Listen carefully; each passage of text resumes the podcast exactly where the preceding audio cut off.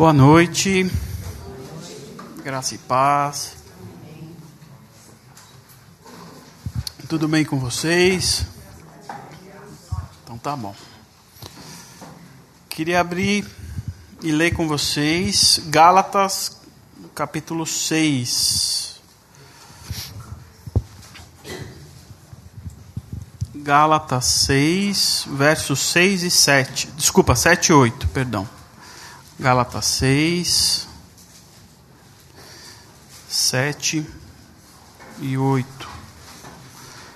Na, eu vou ler na mensagem, é o finzinho da página 1661.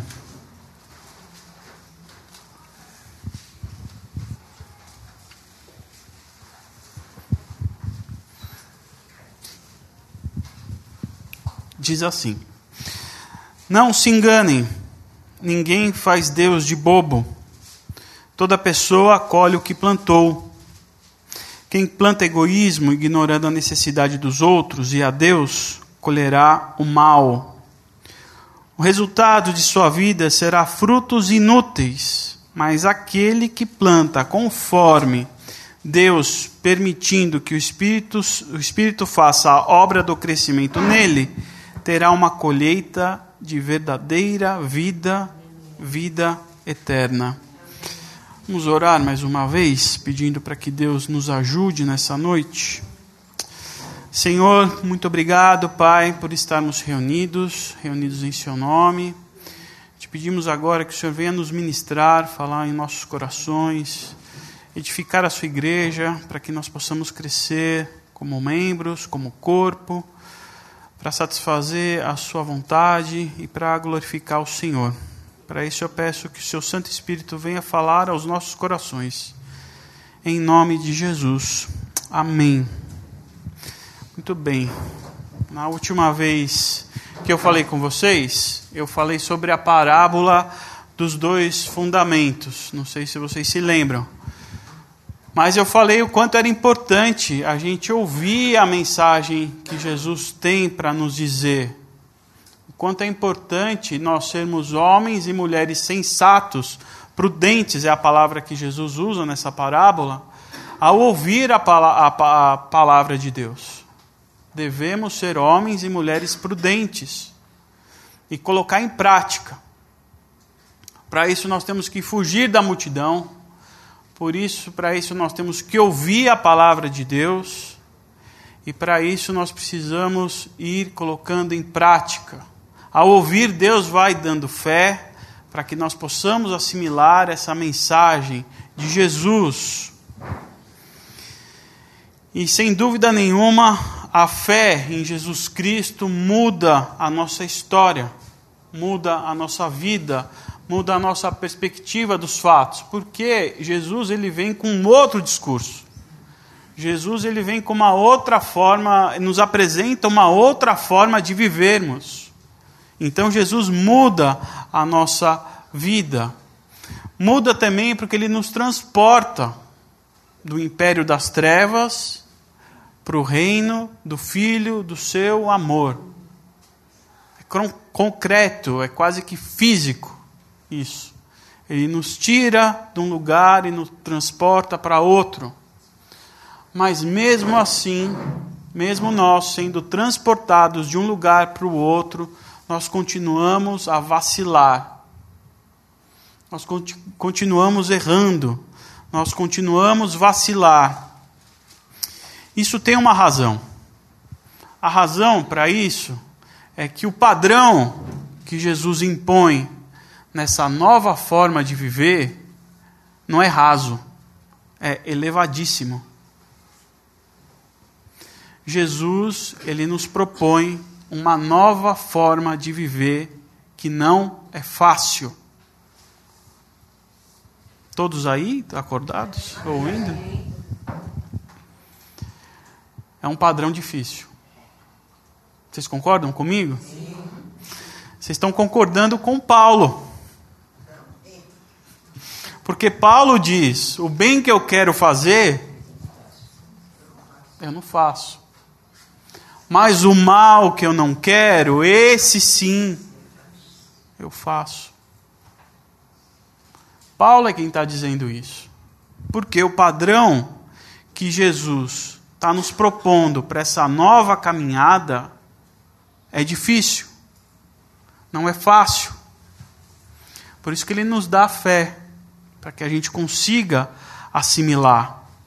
Mesmo assim, ouvindo a mensagem de Jesus, recebendo o dom da fé de Deus, nós continuamos vacilando.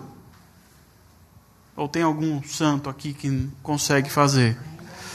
Mesmo nós vindo à igreja, orando, estando aqui dominicalmente, a gente acaba vacilando, a gente acaba errando. Vamos nos esquecendo de algumas coisas que Jesus fala. Outras vezes a gente acha que, ah, já ouvi demais isso, tá tudo certo, e a gente vai se esquecendo, e a gente vai deixando de lado, a gente vai abrindo concessão aqui, concessão, abrindo concessão ali.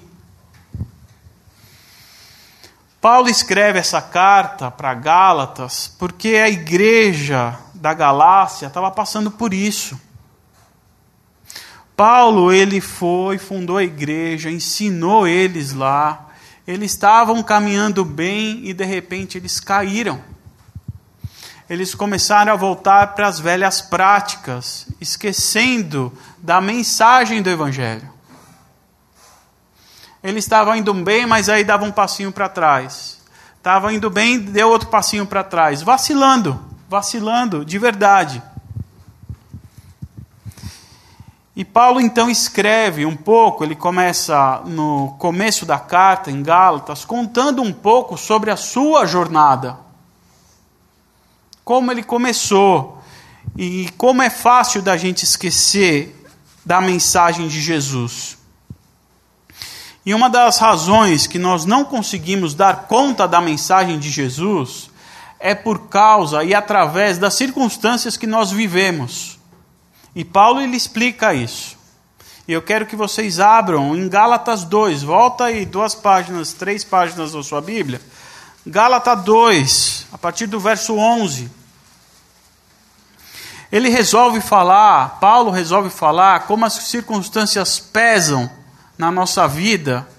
E ele conta uma história de alguém importante, nada mais do que o Pedro, apóstolo Pedro. E olha só como ele escreve. Depois disso, Paulo aqui está contando sobre, não sobre Gálatas, mas sobre a experiência dele na caminhada. Depois disso, Pedro veio a Antioquia acabei tendo de confrontá-lo, pois ele errou feio. Apóstolo Pedro errou feio. Vou contar como foi.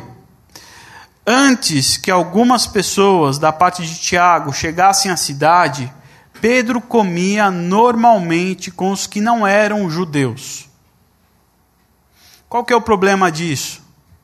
O problema disso é que quando a mensagem de Jesus fala, esquece a lei, eu vim para cumprir a lei. Vocês não precisam mais fazer a dieta e no churrasco vocês podem comer linguiça e costelinha de porco, que está liberado. Judeu só podia estar com o judeu. Quando ele cruzasse com o não judeu, ele tinha que se lavar inteiro, praticamente tomar um banho. Paulo está dizendo aqui: Pedro comia normalmente com os que não eram judeus, seguindo o texto. Mas, depois que o grupo de Jerusalém chegou, todos conservadores, ele começou a evitar contato com seus amigos não judeus. Isso provou que ele tinha medo do grupo conservador judaico, que tentava fazer valer o velho sistema da circuncisão. Infelizmente, o resto dos judeus da igreja de Antioquia aderiu à hipocrisia, até mesmo Barnabé. Quando vi que eles não se comportavam de acordo com a mensagem, contestei Pedro na frente de todos. Na frente de todos. Foi o programa do Ratinho aqui. Se você, que é judeu, não segue as regras judaicas, quando não está sendo observado pelos guardiões de Jerusalém, Que direito tem de exigir que os não-judeus se adaptem aos costumes judaicos só para causar boa impressão aos seus velhos amigos de Jerusalém? Pedro, Paulo repreende Pedro publicamente. Às vezes a gente fica cheio de dedo para falar com o irmão que ele está errado, né? Paulo aqui parece que ele chutou o pau da barraca, literalmente. Na frente de todo mundo. Não teve nem acordo falar, ah, é, exorta uma vez, depois chama de lado mais uma. Não, ele foi na frente de todo mundo, ele exortou. Pedro, você está errando, meu amigo. Pedro, o apóstolo Pedro, que conviveu com Jesus por três anos, ouviu do Mestre o que tinha que fazer. Não foi pela palavra, que é tradução do inglês, que é tradução do latim, que é do grego que alguém contou. Não, Jesus falou para Pedro. Jesus falou. Pedro, que quando Jesus ia ser preso, ele sacou a espada Pedro que andou sobre as águas. Pedro, que Jesus falou: Sobre ti edificarei a minha igreja. Pedro ouviu todas essas coisas, em pouco tempo se recusou a comer a linguiçinha e a ficar junto com os não judeus. Por quê? Porque o pessoal de Jerusalém era poderoso. Tinha interesse ali. Tinha posse. Ele não poderia fazer, entrar em confronto ali com o pessoal de Jerusalém, ia entrar muito em atrito. A circunstância fez com que o Pedro voltasse dois passos para trás e abrisse uma concessão abriu uma concessão e falou: não, isso daqui não tem problema. É, veja bem, eu, eu paro aqui de comer a, a costelinha aqui só para não pegar mal com o pessoal lá de Jerusalém. Mas vai além disso. No capítulo 1, Paulo está dizendo que aquele que pregar qualquer outra palavra ou mensagem que não for do Evangelho é considerado anátema ele amaldiçoa. Ele fala: Não quero, não presta, eu te amaldiçoo. Mas Pedro é o apóstolo. Quando Pedro estava com os judeus, ele falou: opa, o evangelho não serve para mim. Quando ele estava com os não-judeus, ele falou: não, agora está tudo bem. Está errado. E a gente faz a mesma coisa. A gente subestima esse mal, essa capacidade da gente tropeçar, e a gente abre concessões quando o calo nos aperta, quando as circunstâncias não são favoráveis. E a gente começa a pegar para nós um background de assim: ah, eu nasci na igreja, tá tudo bem. Ah, a graça me basta, a graça não tem problema, eu posso ir avançando aqui. Estou 20 anos na igreja, não tem problema. E a gente vai abrindo concessões, vai abrindo espaços e a gente vai deixando o evangelho de lado. Pedro, o apóstolo, errou. Quantas circunstâncias não aparecem em nossas vidas onde o mais conveniente é abrir mão do evangelho naquele momento? Quantas oportunidades não aparecem que é melhor a gente ficar quietinho e nem falar, esquecer. Por um instante a gente dá um flash. Tem aquele filme, né, Os Homens de Preto, né, que o cara dá um flash que esquece tudo. Não é assim o filme? Parece que é assim, né? Vamos esquecer aqui, eu não sou crente aqui, só para eu fazer essa besteirinha aqui. E depois a gente conserta isso. A gente acaba se esquecendo na mensagem de Jesus por causa das circunstâncias e das conveniências. Basta o vento soprar um pouquinho mais forte na nossa casa que a gente não aguenta e a gente escorrega. Basta o calo apertar que a gente corre e esquece. Basta eu me ver um pouco mais fragilizado, aí eu falo, putz, não dá para suportar essa mensagem.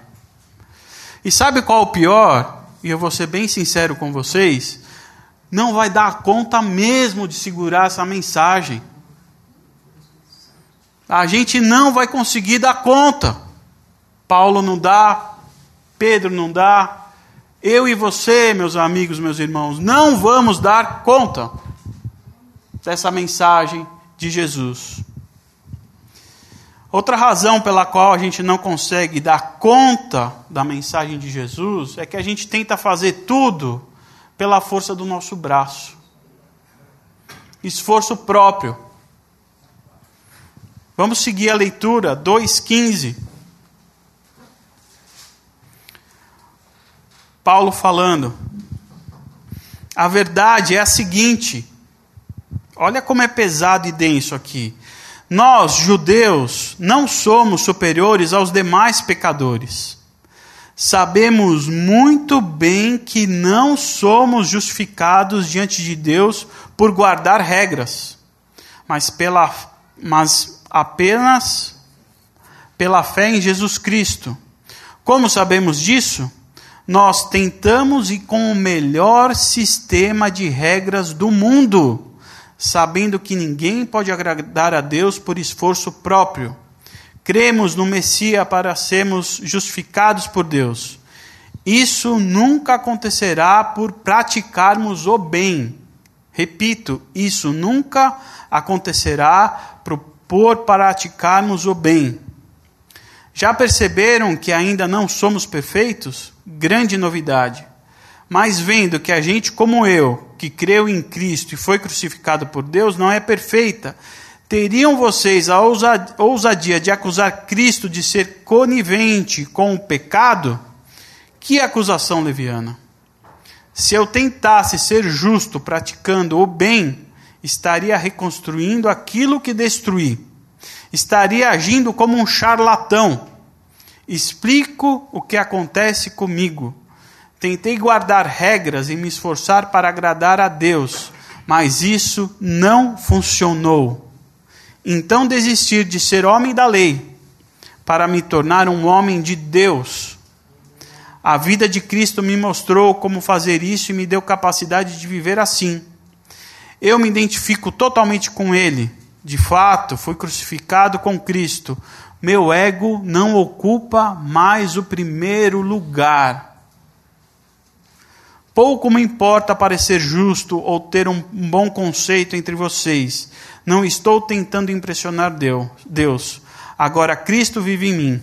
A vida que eu vivo não é minha, mas é vivida pela fé no Filho de Deus que me amou e se entregou por mim. E eu não volto mais atrás.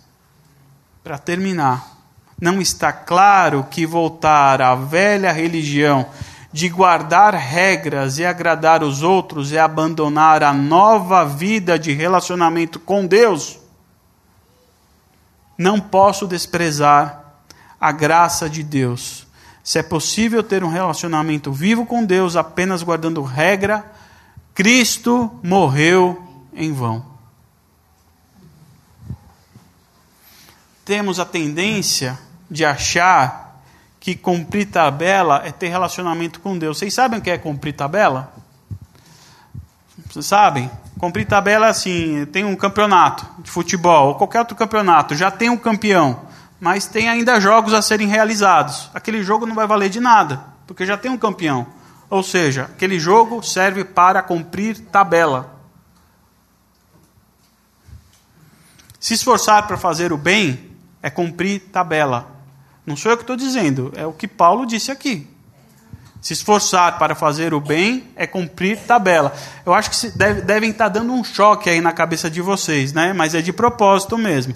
Fazer o bem, se esforçar para fazer o bem é cumprir tabela. Se esforçar para saber de cor os versículos é cumprir tabela. Se esforçar para ter comunhão com o seu irmão é cumprir tabela veja bem o, o, os verbos que eu estou usando. Se esforçar. Você se esforçar.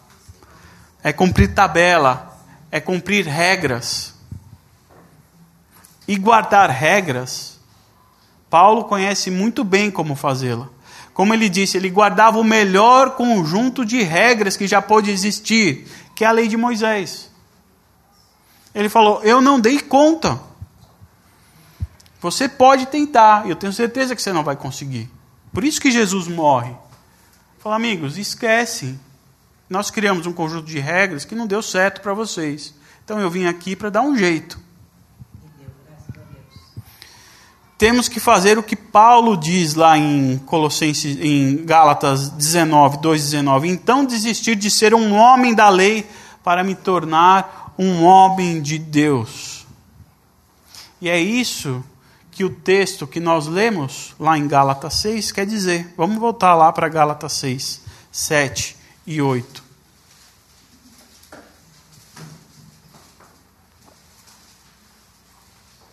Vou repetir o texto que eu li. Não se engane, ninguém faz Deus de bobo. Toda pessoa colhe o que plantou. Quem planta egoísmo, ignorando a necessidade dos outros e a Deus, colherá o mal. Resultado de sua vida será frutos inúteis.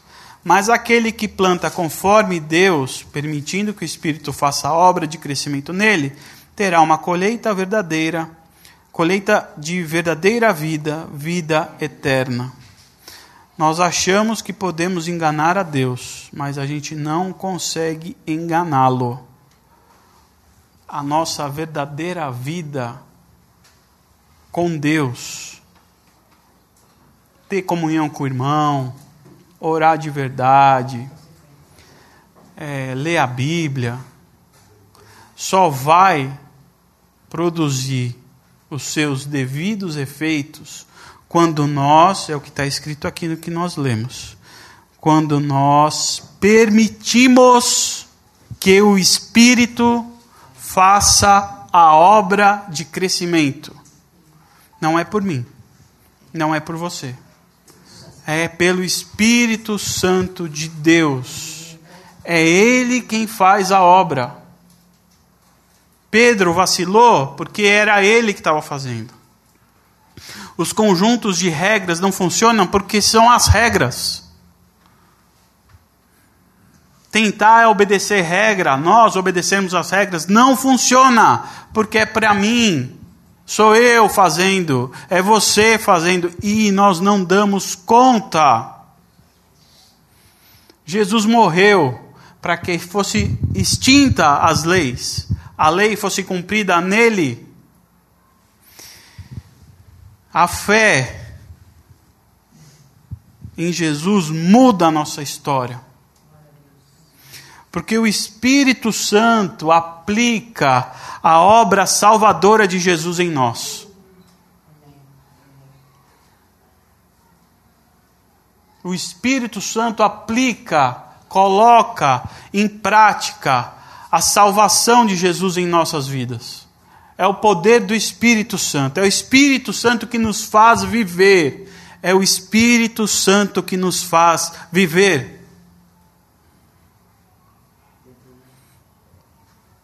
Somente pelo Espírito Santo que conseguimos cumprir esse padrão elevadíssimo que Jesus nos impõe, porque é uma loucura, de fato.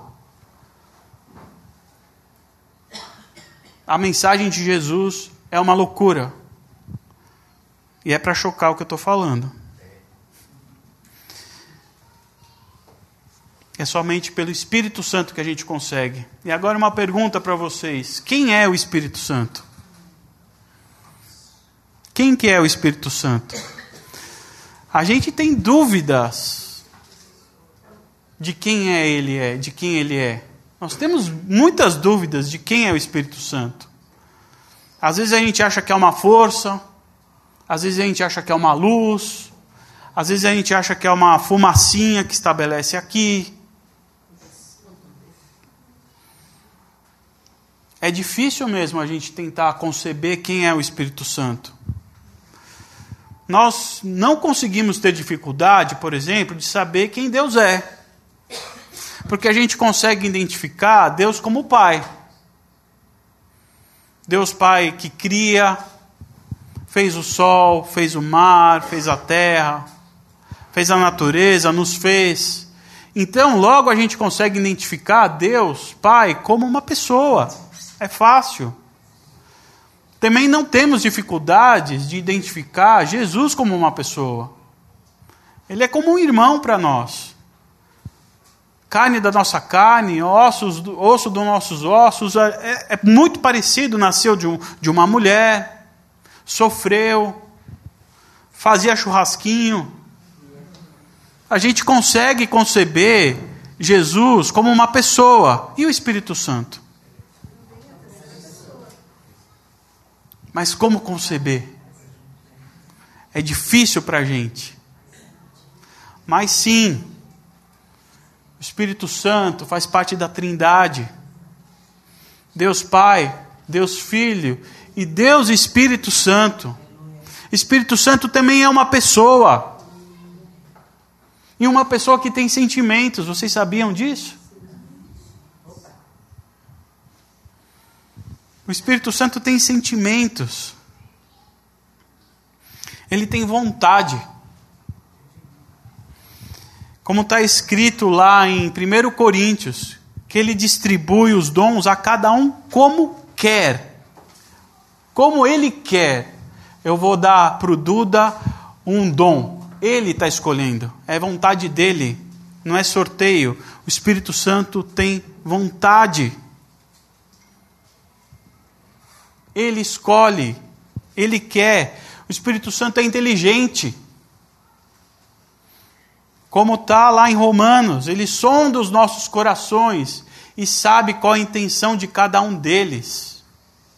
Ele não é adivinha, ele é inteligente. Ele sabe o que acontece.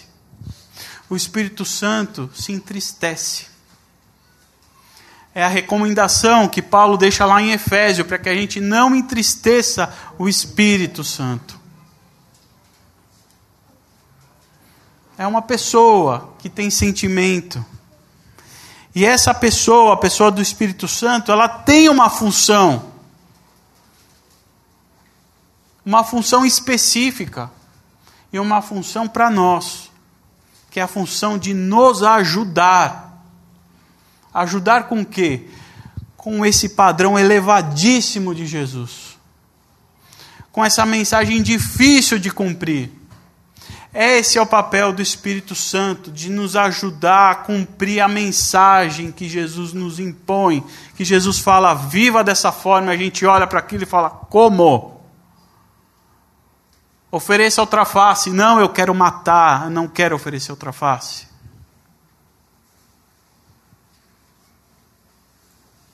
Perdoa, eu não quero perdoar, eu quero que ele se ferre. Não é isso?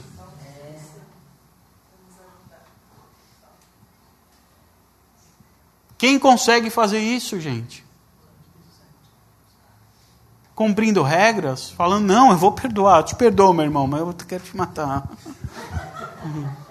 Estou te perdoando porque eu estou aqui na igreja, tá? Mas eu,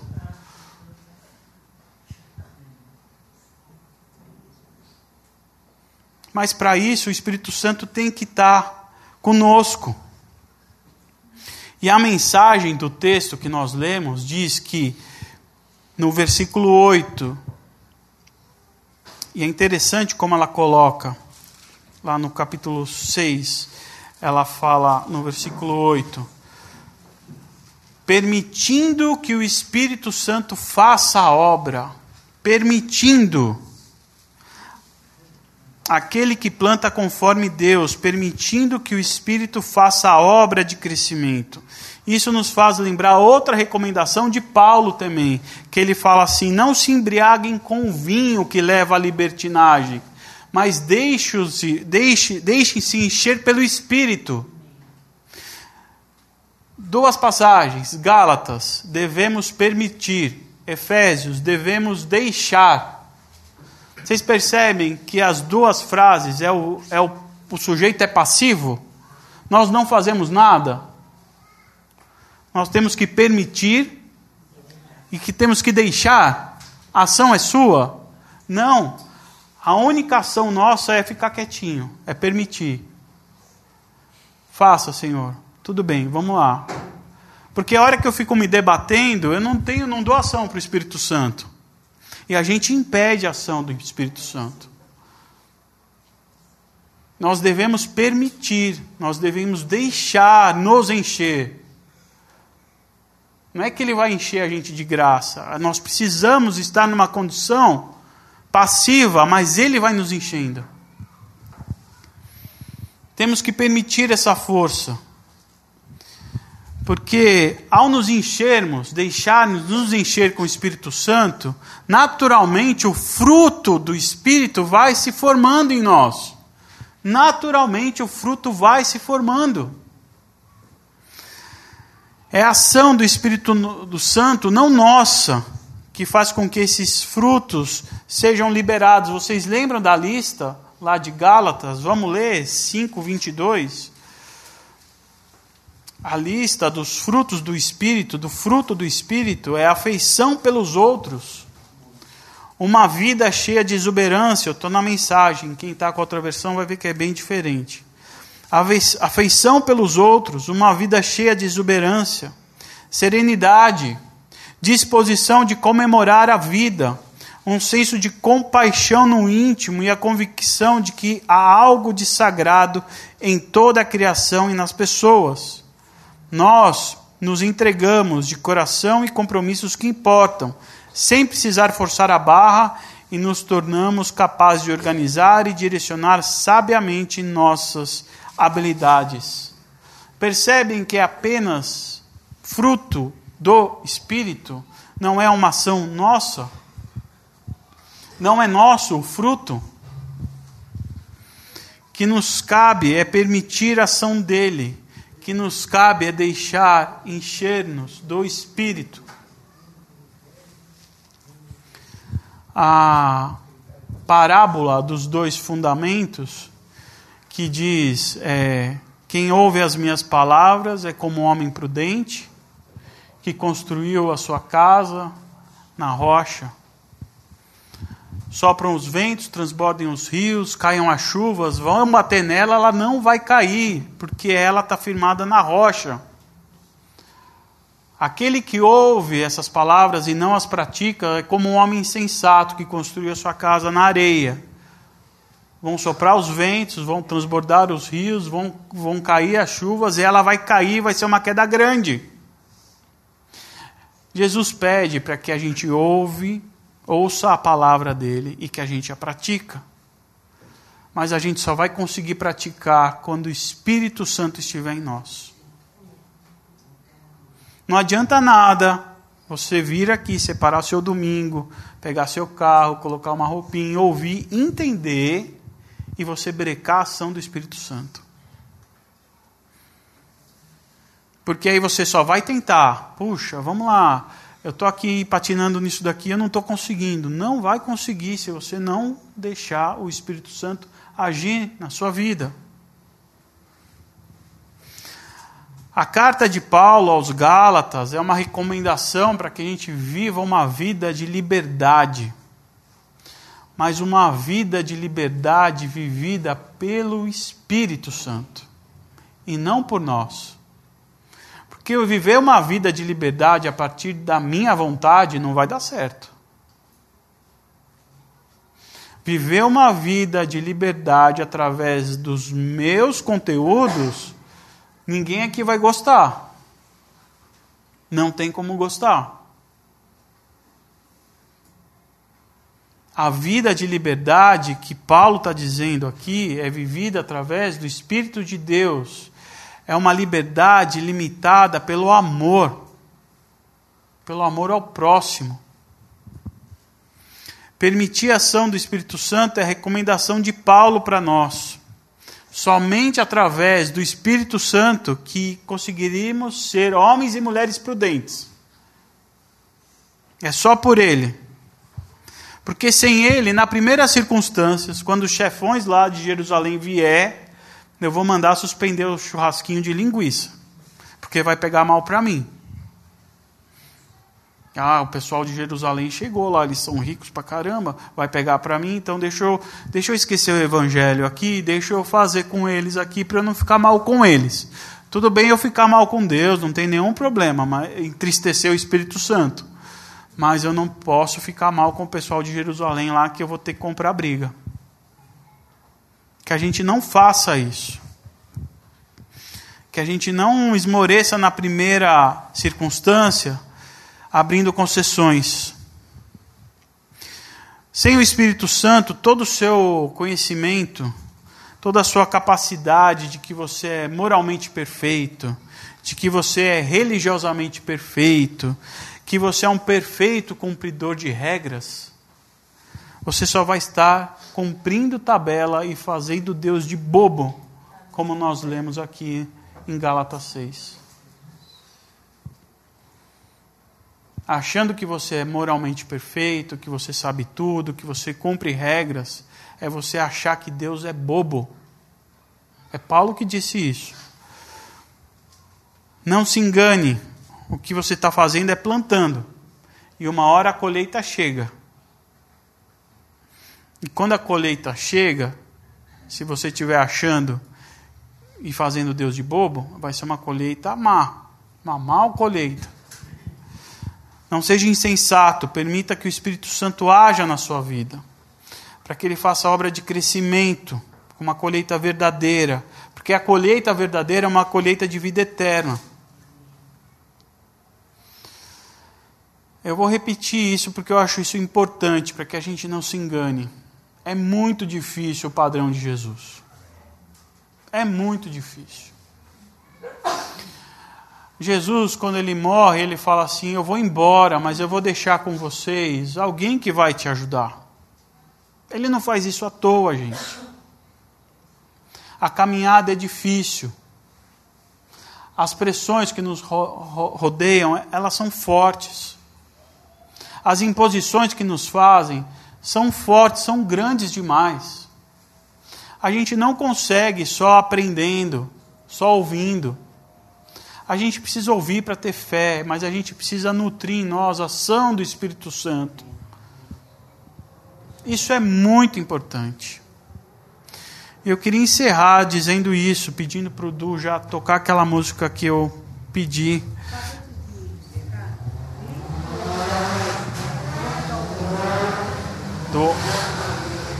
Peraí, da onde aonde? 6, 6, 11 a 13. Nessas linhas finais, chama atenção para os traços grossos da minha caligrafia, para ressaltar a importância do que escrevi. Aqueles que tentam impor a vocês a prática da circuncisão têm um único objetivo: querer parecer bons sem fazer esforço, pois não têm coragem de viver a fé que compartilha o sofrimento e a morte de Cristo. A doutrina deles nada é, até porque nem eles guardam a lei. Observam apenas as leis que interessam aos seus propósitos. Eles querem que vocês sejam circuncidados para que possam se orgulhar do sucesso em recrutá-los para o lado deles como são desprezíveis. Quanto a mim, não vou me orgulhar de nada a não ser da cruz do nosso Senhor Jesus Cristo. Por causa daquela cruz foi crucificado aos olhos do mundo, libertados da atmosfera sufo sufo sufocante da necessidade de agradar os outros e me encaixar nos padrões mesquinhos ditados por eles. Percebem que esta é a questão principal? Não é o que fazemos, como sub submeter-me à circuncisão ou rejeitá-la, é o que Deus está fazendo. E Ele está criando algo novo, uma vida livre. Todos os caminhos por esse padrão são verdadeiro Israel de Deus, seu povo escolhido. Paz e misericórdia sejam com eles. Exatamente. Porque a gente ganha conhecimento, a gente acha que a mensagem está tranquila, eu não sou tão pecador assim, eu não sou tão bonzinho assim, é possível levar uma vida, quando se aperta as circunstâncias, eu saio pela tangente e está tudo certo. A mensagem é essa. Jesus pediu para que a gente fizesse isso, para que a gente escutasse e colocasse em prática. eu quis passar para vocês aqui, além da fé, uma outra ferramenta que vocês têm na mão, que é o Espírito Santo. E nós podemos impedi-lo impedir a ação do Espírito Santo. Que vocês tenham essa percepção e que eu faço esse convite para vocês. Deixe o Espírito Santo ajudar a caminhada de vocês. Convide o Espírito Santo nessa caminhada. O Espírito Santo ele não está longe de vocês. O Espírito Santo está aí dentro de cada um. Se você por algum motivo entristeceu o Espírito Santo, peça perdão a Ele. Clame pelo sangue de Jesus, ele vai ressurgir daí, ele vai começar a andar do seu lado. Mas se encha dele todos os dias. Todos os dias. Você precisa dele, nós precisamos dele. É ele que vai nos apontar, é ele que, que nos conduz a toda a verdade, como está lá em João. É ele que nos convence do pecado, da justiça e do juízo. Ele é o nosso ajudador, o nosso conselheiro, o nosso consolador. Faça dessa canção a sua oração e depois a Letícia ora por nós. Que vocês se encham dele. Já busque ele aí nesse momento.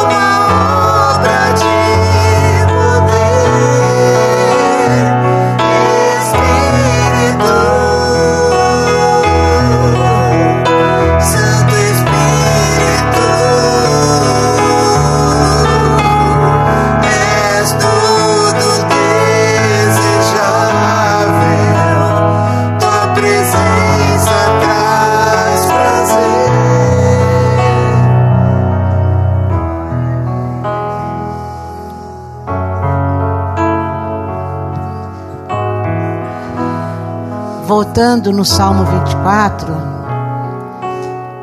quando Israel esperava a presença da arca para poder ter vitória, a arca na época era Jesus, o Espírito Santo ainda não tinha vindo sobre todos os homens. Hoje, nós temos Ele sobre todos nós. É o único que vai nos levar à vitória a vitória sobre nós mesmos.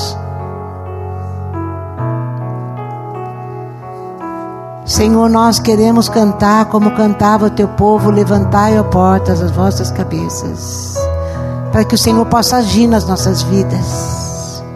Essa consciência da tua presença dentro de nós, Espírito Santo, é diária, é diária em todo tempo é em casa, é na rua, é no trabalho, é na cozinha, é no banheiro. Espírito Santo de Deus. Pedro era um homem que antes de o Senhor enchê-lo e ele se deixasse encher, ele negou Jesus várias vezes. Que é o que fazemos todas as vezes que a gente tenta fazer as coisas do nosso jeito. Mas quando o Senhor veio sobre ele, ele foi diante de toda Jerusalém. Acabou o medo, acabou a covardia, acabou a insegurança, acabou o orgulho, acabou a maneira de querer ser além daquilo que ele era. O tempo todo ele só exaltou seu nome, que é o que o Senhor Espírito Santo faz dentro da gente exaltar Jesus Cristo. Senhor, queremos viver a vida de Deus, para que o Senhor seja engrandecido, para que o Senhor seja glorificado. Ajuda-nos, ajuda-nos. E está escrito que se pedirmos ao Senhor de todo o nosso coração, o Senhor nunca nos negaria o teu Espírito. É preciso uma obra de fé que também é, nos é convencido pelo Espírito. Até a fé que temos é o teu Espírito que traz. Que nos convence que quem nos escolhe é o Senhor e não nós que te escolhemos. Move-te nas nossas vidas, Espírito Santo, para que sejamos o povo que o Senhor chamou para ser. Um povo onde Deus anda no meio deles. Um povo onde o mundo vai olhar e vai falar verdadeiramente Deus está no meio deles. Faz isso em nós. Faz isso em nós. Faz isso em nós. Obrigada, Senhor. Obrigada.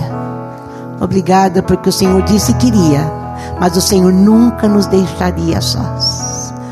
Espírito Santo viria habitar em nós. Bendito é o teu nome. Bendito é o teu nome.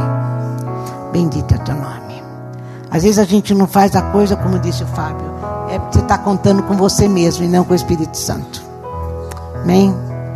Saia daqui sabendo que é Ele em você. Como está escrito, Cristo em nós, a esperança da glória.